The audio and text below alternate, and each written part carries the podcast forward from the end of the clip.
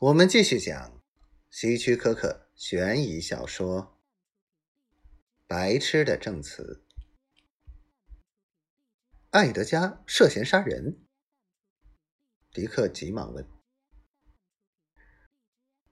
他只是涉嫌，不过我相信他是咱们要找的人。”史蒂夫警长慢慢的说道。他到了警所，夜间值班人员对他说：“警长，韦恩来了，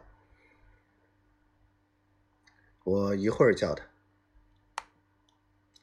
史蒂夫警长领着那个嫌疑犯去自己办公室的路上，遇见了休伯特的母亲。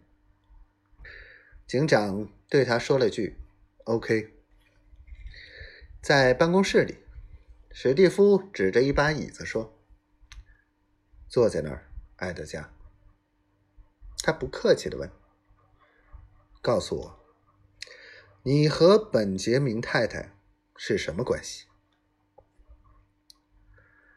艾德加两眼不安的转动着，不停的清嗓子。警长指指饮水机，艾德加。踉跄着过去，一口气喝下一满杯。他回到座位后说：“我们之间没有关系。”他差不多是在尖叫：“我几乎不认识那女人，警长，我发誓！”史蒂夫警长提高声音喊：“韦恩！”那位警察差不多立刻就出现在门边，核对一下饮水机那个玻璃杯上的指纹，要快。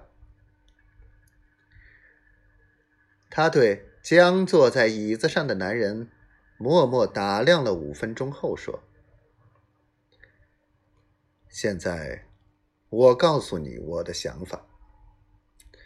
你每天晚上牵狗散步。”只要本杰明出差不在家，你就牵着狗到本杰明家的车库，从窗户那儿窥视本杰明太太。